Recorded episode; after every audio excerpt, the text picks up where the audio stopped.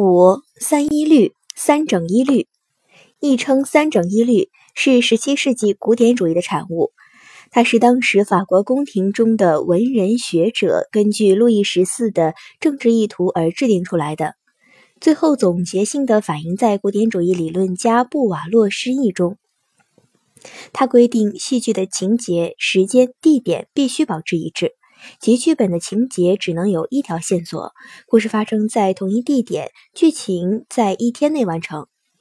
例证：莫里埃的喜剧《伪君子》，一个地点即奥尔宫的家里，所描写的全部事件都在一昼夜之内发生，情节集中在揭露达尔丢夫的伪善面目这一点上。发展小一，三一律是从亚里士多德的诗学引申出来的。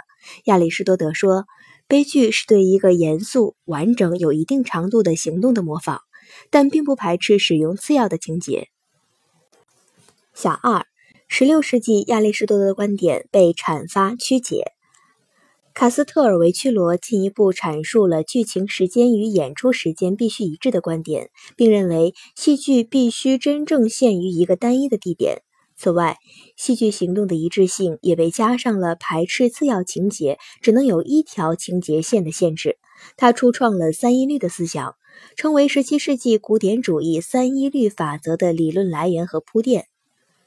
小三，十七世纪布瓦洛在他的诗意中把这种主张概括为三一律。小四，十八世纪以后，随着浪漫主义戏剧的兴起，三一律被推翻。优缺点。政治上符合君主专制的要求，艺术上体现了时间和空间高度简练、紧凑、集中等优点，但又存在人物性格单一化、类型化、戏剧结构上绝对化、程式化等缺点。